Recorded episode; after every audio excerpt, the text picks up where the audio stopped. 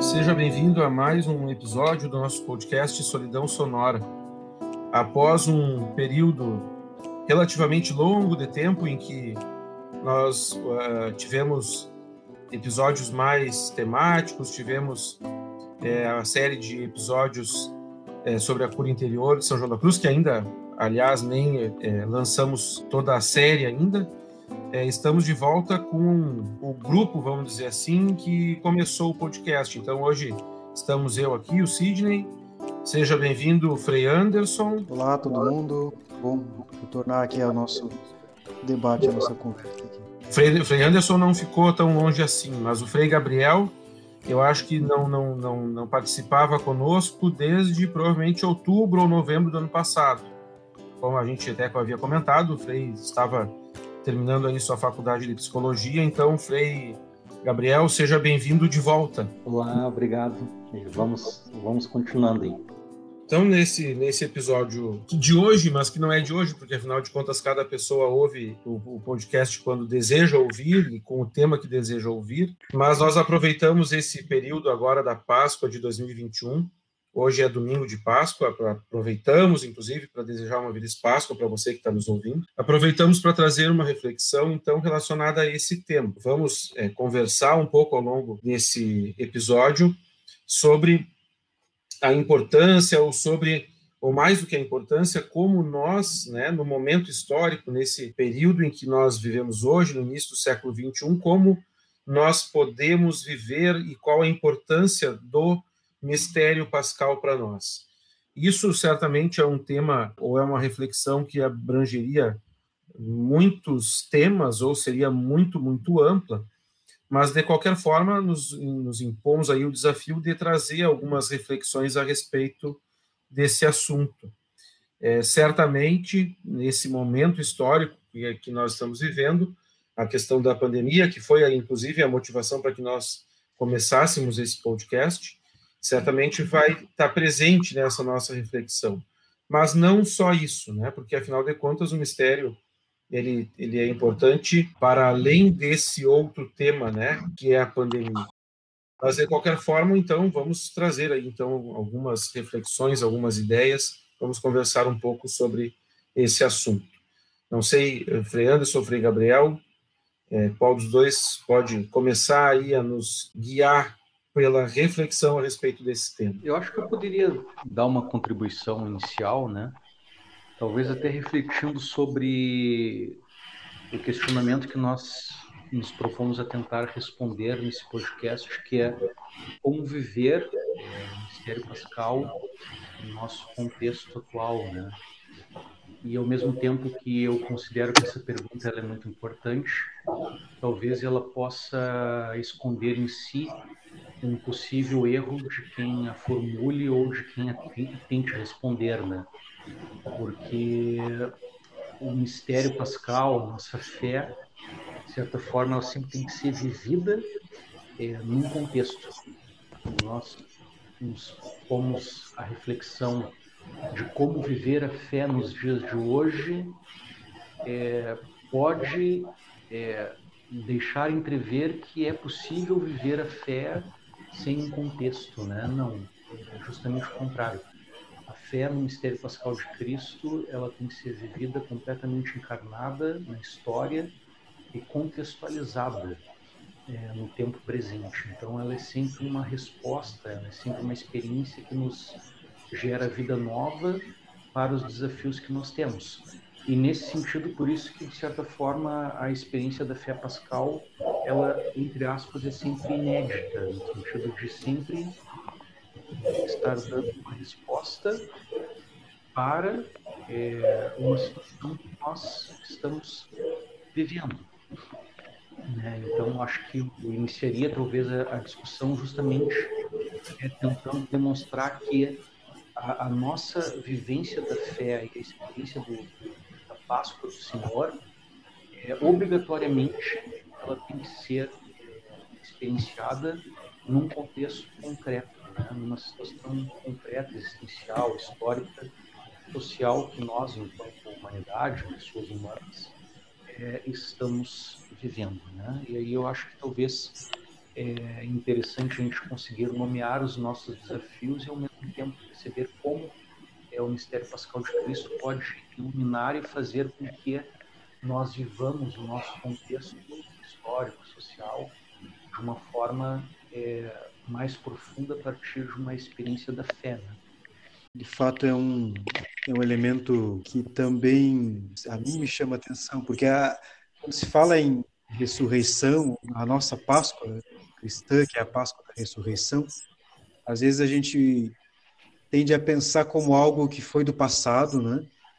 É uma festa que aconteceu, ou seja, um, fato ou um acontecimento de dois mil anos atrás que a gente lembra hoje, né? Que Jesus ressuscitou, crucificado, ressuscitou. Ou é algo que a gente joga para o futuro, né? E de fato, acho que neste nesse texto, eu creio que pergunta pelo, pelo significado da, do mistério pascal e aqui o mistério pascal compreendido sob essa ótica da ressurreição. É, o que significa no presente viver esse mistério? Ressonâncias ou que implicâncias ou que impacto tem para nós é, no presente é, viver, contemplar, celebrar esse mistério, né? É, volto a dizer, a gente considera e isso é, é real, né? Nossa nossa teologia nos ensina que, de fato, a ressurreição, o mistério pascal e a experiência da ressurreição, ela tem um fundamento no passado, sim, e aponta para um, uma perspectiva de futuro. Mas é difícil nós é, conciliarmos essas realidades com o presente. E não só o mistério pascal, eu creio que essa dificuldade de, de de concretizar e de, e de perceber a influência, o impacto disso no presente, não só nessa questão do mistério pascal, mas em outros tantos aspectos da nossa própria vida de fé, a própria meditação da palavra, do evangelho, né? Quantas vezes é, é difícil a gente uh, ler e meditar, ou, ou mesmo para nós que, né, que temos a, a tarefa, né, a missão também de, de, de pregar através da, da homilia, ou através de outras ou de outras iniciativas. Como é difícil muitas vezes a gente perceber na realidade o impacto disso, né? Então, uma das perguntas que eu também me coloco, né, é esta, né, partindo do que o Frei Gabriel dizia, que impacto tem no presente viver, acreditar e celebrar esse mistério pascal e o mistério da ressurreição de Jesus, né? Me ocorre que um dos motivos pelos quais isso, a gente pode ter alguma dificuldade nessa no entendimento disso é, é muitas vezes pelo, pela dicotomia que nós acabamos trazendo entre aquilo que nós vivemos e o que é a nossa fé. Às vezes a gente separa um pouco isso, né? E acaba, por vezes, então, sendo difícil a gente perceber o quanto esse mistério e o quanto a nossa fé perpassa toda a nossa vida, ou que pelo menos deveria perpassar, né? Uma experiência de fé bem vivida e um mistério pascal bem vivido deveria abranger ou deveria atingir todas as dimensões da, das nossas vidas. E às vezes a gente separa isso. É um, um infelizmente, eu acho que é um, uma realidade comum, né? De que a gente vive a nossa fé é, apenas nos momentos em que a gente está diretamente exer é, é, é, exercendo algum ministério ou desempenhando alguma atividade ou alguma ou algum papel diretamente relacionado com a atividade pastoral, vamos dizer assim. E na verdade, a nossa fé, claro que ela ela tem essa dimensão desse trabalho mais específico, vamos dizer assim, mas é, também nas realidades que não estão diretamente relacionadas a isso, ela deveria, é, ela deve impactar, deve refletir, né?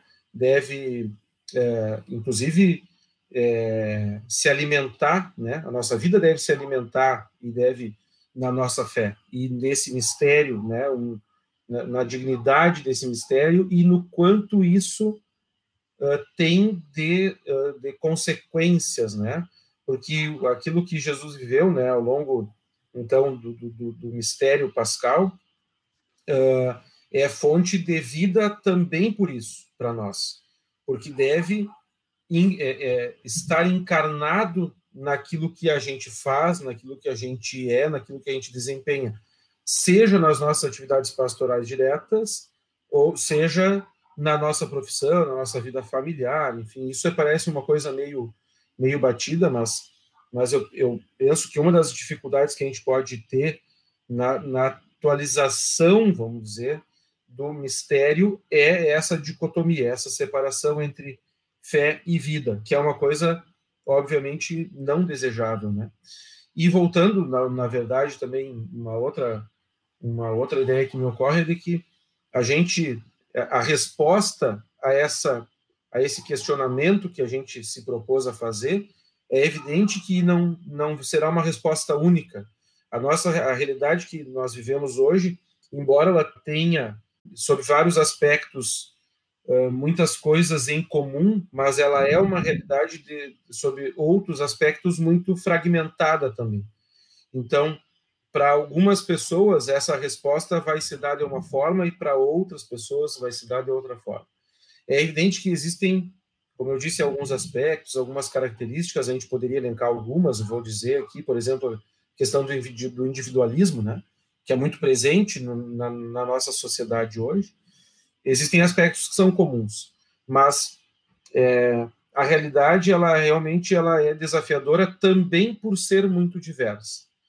E penso que a partir disso a importância da, da resposta de, de todos e de cada um de nós a essa pergunta ela ganha ainda um contorno mais importante ou mais necessário, porque certamente para alguém será mais fácil ver a fé encarnada e o mistério pascal vivido na minha pessoa, né, como leigo, como como médico, como alguém que está, enfim, que tem filhos, que que lida com problemas que são muito da, da, da, da realidade do mundo, para algumas pessoas vai ser mais fácil perceber a presença de, de, de, a, ver a fé encarnada em mim do que, por exemplo, na vida de vocês, né? que, estão envolvidos com uma realidade um pouco diferente daquela que é a minha. Então, e, e para outras pessoas talvez precisasse ter um, um, terceiro, uma outra forma desse, desse Cristo que se encarnou e, e sobre o qual a gente reflete o mistério dessa encarnação, da morte, especialmente da ressurreição. Para algumas pessoas, é, a tradução desse mistério precisa ser um pouco diferente. Então, realmente é um desafio muito grande para nós, para cada um individualmente, para a igreja de apresentar isso para esse mundo, né? E por isso também que aí uma, uma outra uma coisa bonita, né? Uma, uma, um aspecto bonito do que é ser a igreja ou do que é ser igreja, do que é a igreja, de, com toda a sua diversidade de carismas, de dons, né? E que certamente foi querida assim pelo próprio Deus, também por esse motivo, né? Para que possa responder a, a, a ou é, é, ser a cara de Cristo para todos aqueles que vivem hoje e para todos que viveram, para todos que virão, né? Então, e é a partir também disso uma grande responsabilidade, porque afinal de contas, ao mundo de hoje, acho que isso é uma outra coisa que é legal também. Ao mundo de hoje, ninguém responderá melhor do que nós que somos homens do mundo de hoje. Às vezes nós podemos ter aí tentações de buscar no passado as respostas para os nossos questionamentos, para as nossas dúvidas, para as nossas dificuldades, mas provavelmente não. É, a gente precisa é, é, conhecer e valorizar aquilo que é ensinamento da história, mas a gente precisa entender de que uh, a resposta de hoje também tem que ser dada hoje, né? A gente vai procurar a essência no próprio Cristo, naquilo que a igreja nos ensinou ao longo de tantos séculos, mas certamente os homens dos, dos séculos antigos, né, da história que já passaram, não foram expostos ou não precisaram responder essa realidade que nós precisamos, que nós hoje precisamos responder. Só a nós é dado é, oferecer essa resposta. E eu penso que a reflexão, né, o entendimento do que realmente significa a nossa fé, como o Frei Gabriel disse, e o que significa o mistério da encarnação de Jesus, só é daí que virão as respostas, né? da, da experiência com o ressuscitado que virão as respostas que nós precisamos dar. Né?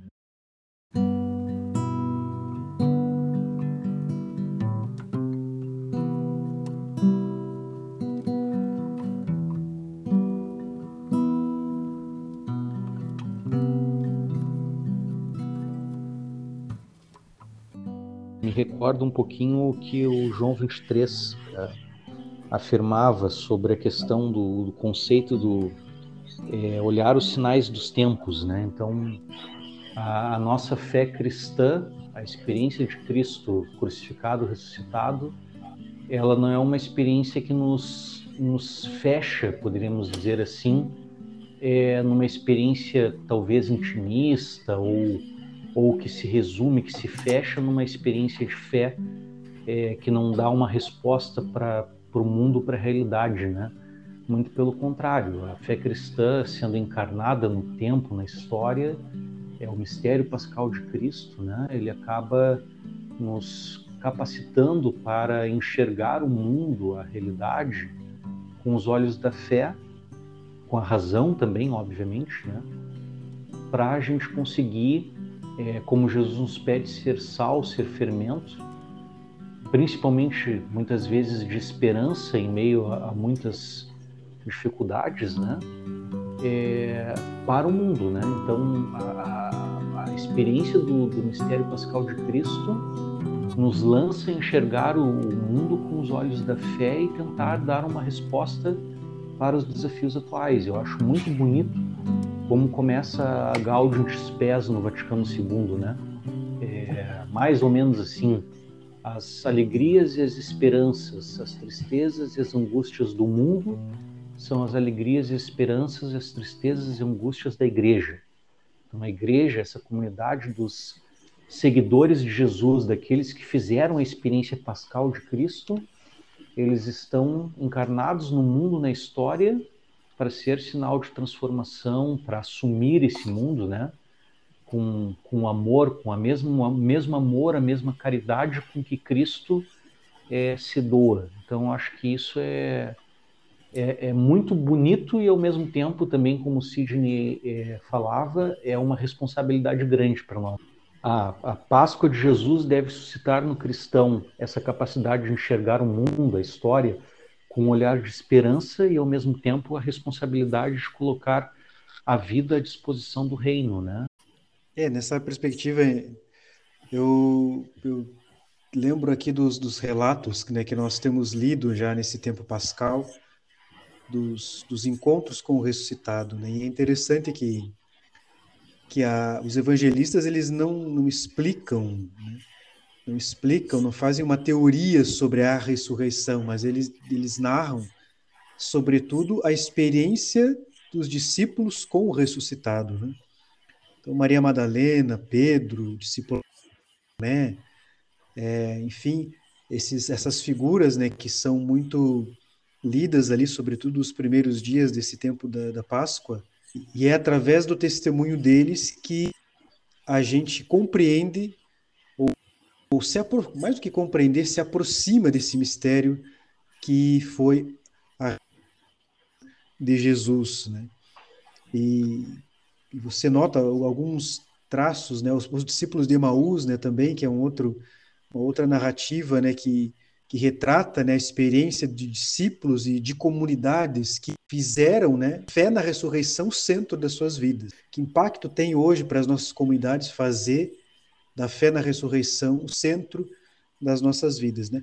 Mas olhando para essas figuras do Evangelho que retratam né, a experiência de discípulos e de comunidades que, que fizeram né, da, da, fé em Jesus ressuscitado o centro né, da, da sua caminhada, eu creio que um dos elementos que, que nos ajuda a perceber isso é que as, as primeiras comunidades cristãs compreenderam que a ressurreição e a Páscoa, a experiência da Páscoa, ela não era uma teoria, mas era, era uma, uma vivência, né? implicava uma atitude. Acreditar na ressurreição não é uma teoria, tanto que imagino que hoje muitos de nós católicos, mesmo quem fez teologia, se alguém parasse na rua e perguntasse, oh, me explica a ressurreição da carne, eu creio que muitos católicos lavar a língua aí, né, porque é um mistério central para nós. A compreensão dele, ela, eu creio que ela ainda é limitada, mas a vivência dela, ela pode ser muito profunda, como foi para os primeiros discípulos, né? Então, acho que um traço fundamental é, é justamente esse, né, de é isso que o Frei Gabriel acenava, né? que a ressurreição ela me ela possibilita ou ela me ela me convida a rever o meu modo de olhar para a realidade. Né? Interessante, os primeiros discípulos, eles, é, ou os, aquele que os evangelhos falam, né? eles demoraram para cair a ficha. Né?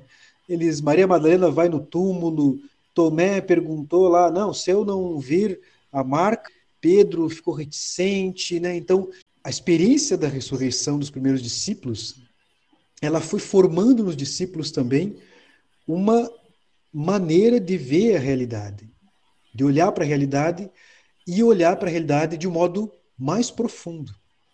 Isso é muito interessante de, notar, né? Os relatos evangélicos trazem muito isso, né? E, eu acho que isso é um confronto para nós hoje, né? A fé na ressurreição, portanto, ela tem impacto na nossa maneira de ver a nossa própria história, de ver a história da igreja, ela tem impacto na nossa maneira de ver e de compreender o nosso mundo, o nosso tempo, né? Tudo isso por quê? Porque ela implica numa nova relação com a pessoa de Jesus Cristo. Essa experiência que para mim está bem clara nos evangelhos, né? Crer na ressurreição não é crer numa teoria, né? Mas é crer em alguém, né?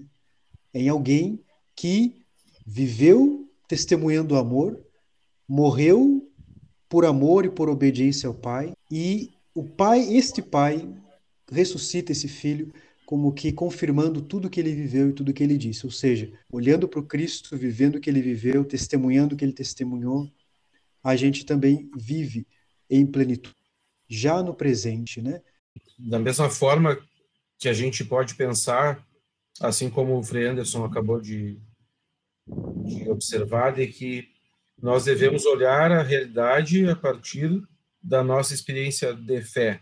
Isso é uma dimensão, né, que eu acho que é realmente, concordo com, com o Frei Anderson, é, é, é, é muito interessante e é bonito também. A gente até dá para pensar aí no método do ver, julgar e agir, né? Mas é, é, é sobre, é, sobre essa realidade a gente joga os olhos de pessoas de fé, de pessoas que procuram caminhar com, tendo Cristo como mestre, né? Como discípulos de como discípulos de Jesus. Por outro lado, ou uma outra forma de nós vermos essa essa essa relação entre a nossa experiência de fé e a realidade, né, ou o mundo em que nós vivemos, ou o momento em que nós vivemos, é que dentro dessa realidade é que nós vamos viver a nossa fé. Então, é, a gente precisa jogar os olhos de fé, mas a gente precisa também estar dentro do mundo. Não é fora dele que nós vamos viver. Eu entendo que o cristão não pode se colocar simplesmente à margem do mundo ou como simplesmente um juiz do mundo. É evidente que a gente, até colocando esse olhar de fé sobre o mundo, a gente é, precisa fazer avaliações, perceber as realidades onde Cristo está presente ou não e procurar torná-lo presente naquelas realidades em que ele não está presente, mas de qualquer forma é isso é dentro do mundo, né? É, não sendo mundano, mas é dentro do mundo. Me preocupa muito, às vezes a gente percebe é, pessoas que têm uma certa visão, vou usar uma palavra que é da, da minha realidade, né, de profissional da saúde, uma, uma percepção, um posicionamento meio asséptico em relação na percepção da presença da igreja no mundo, né? Parece de que a igreja não tem que se envolver em determinadas realidades. E me parece que não é por aí, afinal de contas, o próprio Cristo se envolveu com realidades que talvez hoje para algumas pessoas causem algum escândalo, né? Escandalizantes ou escandalosas. Então, Jesus andou e acusaram ele disso, inclusive, com malfeitores ou com prostitutas. E às vezes parece que as pessoas, que para alguns isso não é exatamente uma missão ou um chamado como cristão individualmente, mas especialmente como chamado e como missão para a igreja. E me parece que a igreja é muito chamada a isso, né? Talvez nós sejamos nesse momento histórico privilegiados por termos na cabeça da igreja, né, ou, ou na liderança da igreja, usando uma, uma palavra um pouco mais atual, vamos dizer, o Papa Francisco, que rotineiramente, corriqueiramente, tá sempre chamando a, a nós, como igreja, a respondermos a essas realidades. Não simplesmente a condenar as realidades, mas a responder a essas realidades. Se colocando não, como eu disse, como juiz, mas como companheiro de caminhada, talvez a gente possa dizer.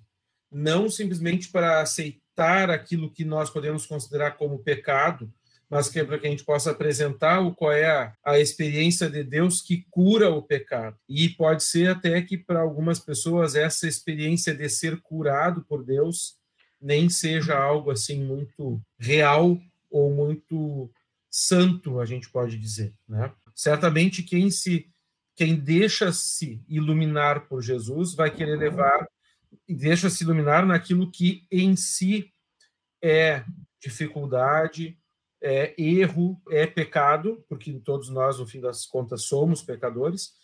Quem permite que Deus ilumine a sua trevas, né, sendo um pouco mais dramático, certamente vai querer levar ou oferecer essa luz para outras pessoas também. Não vai querer que as pessoas sigam nas trevas, mas vai querer como um irmão, que eu acho que é uma outra coisa importante, né? E não como um juiz iluminar a essas realidades. Uma outra ideia que me, que me parece muito importante é que nessa ideia de juiz, às vezes a gente pode esquecer de que desde a encarnação de Jesus até o mistério pascal, até esse trido que nós até hoje fazemos memória e que tentamos viver junto com Jesus, tudo isso, como o Frei Anderson é, comentou, foi para cumprir aquilo que era a vontade do Pai, né? Mas isso tudo foi feito em favor de alguém, ou de alguém, ou de um grupo, ou, em última análise, isso foi feito em benefício do homem e da humanidade. Então, e Jesus assume essa humanidade até as últimas consequências. E esse assumir é estar, voltando um pouquinho, estando, estar junto com as pessoas, vivendo com elas, né? respondendo a essas realidades, insistindo, não como um juiz, mas como um irmão, como um companheiro de caminhada que vai caminhando junto iluminar essas realidades e não se colocando de longe e simplesmente fazendo julgamentos ou apontando o dedo, que às vezes a gente encontra, acho que isso muito também. Então, toda a nossa experiência de fé, todo, toda a nossa experiência desse mistério, e aí também acho que a gente pode insistir com a experiência orante, né, a experiência de alguém que se deixa iluminar e que caminha com Jesus, tudo isso também tem que estar a serviço da própria humanidade, como o próprio Deus, como o próprio Cristo se colocou e assumiu as últimas consequências, é, a sua a experiência humana em favor da humanidade. Essa realidade que São Paulo fala, né, de ressuscitado para a nossa salvação, né? Então é a vida do Cristo e a vida do cristão, ela ela está marcada por por essa disposição para o outro, né? Que é a, a grande experiência do amor de, que se revela como aquele que se doa, né? como aquele que se entrega sem esperar a correspondência, né? Então, que é isso que contemplamos no mistério também da cruz de Cristo, né? O amor que se entrega, o amor que, é, mesmo sendo rejeitado, está disposto. Então, e isso é fruto é, maduro de uma experiência de fé para nós hoje também, né? Assim como a ressurreição, né? É bonita a imagem que São Paulo também utiliza, né, para falar da ressurreição de Jesus, né? Ele fala que é como uma semente que é plantada na terra, né? E que vai crescendo aos poucos, né? A gente sepulta o corpo e ele ressuscita de um assim como você coloca a semente na terra, mas você a planta você não vê, você vê a semente. Então, mas o corpo glorioso do Cristo já está presente naquela semente. É, então, ou seja, a experiência que nós que nós fazemos do amor, ela implica essa entrega, né? Implica esse caminho de doação e, e a ressurreição ela é, ela é, consequência, portanto, como se fosse um fruto maduro de alguém que amou, né? É bonito compreender isso, né? A experiência da ressurreição para nós, né, como participamos desse mistério do Cristo, não é uma espécie de recompensa por bom comportamento, né?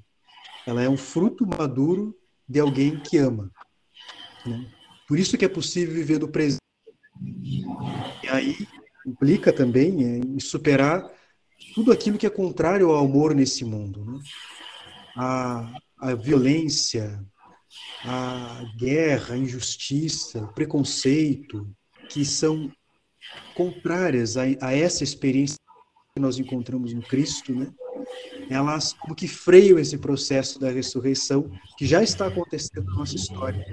Já acontece, né? São Paulo diz, né, nós como, como que fomos sepultados com Cristo no batismo. Então a gente já vive esse processo. Né? Então, e vivemos hoje, de fato, inúmeras situações e cada um de nós pode perceber não só em si, mas na nossa sociedade, né? Estes, estas experiências que impedem que o, o fruto da ressurreição amadureça na nossa história desde já. E evidente, esse fruto caminha né, para uma plenitude e nós chamamos de vida eterna. Né? É interessante a gente, de fato, notar esse aspecto. A ressurreição ela tem esse caráter também para nós. Né? Uma Páscoa é de Cristo, a ressurreição é de Cristo, mas nós, pelo nosso batismo, participamos desse mistério. Né? E já queremos, vivendo o amor, já queremos experimentar esse fruto, né? através do nosso serviço, através da nossa entrega, para que esse mundo tenha um pouco mais de esperança. Bom, para encerrarmos então esse episódio, eu vou trazer aqui um versículo da carta aos Colossenses que diz o seguinte: Agora me alegro nos sofrimentos suportados por vós. O que falta às tribulações de Cristo, completo na minha carne, por seu corpo, que é a igreja então, que nós saibamos sempre nas nossas vidas completar, assim como o apóstolo nos ensina, os sofrimentos de Cristo. E, reforçando mais uma vez, em favor daqueles por quem o próprio Cristo viveu as suas tribulações, que é a própria humanidade. Obrigado por ter nos acompanhado até aqui e até o próximo episódio.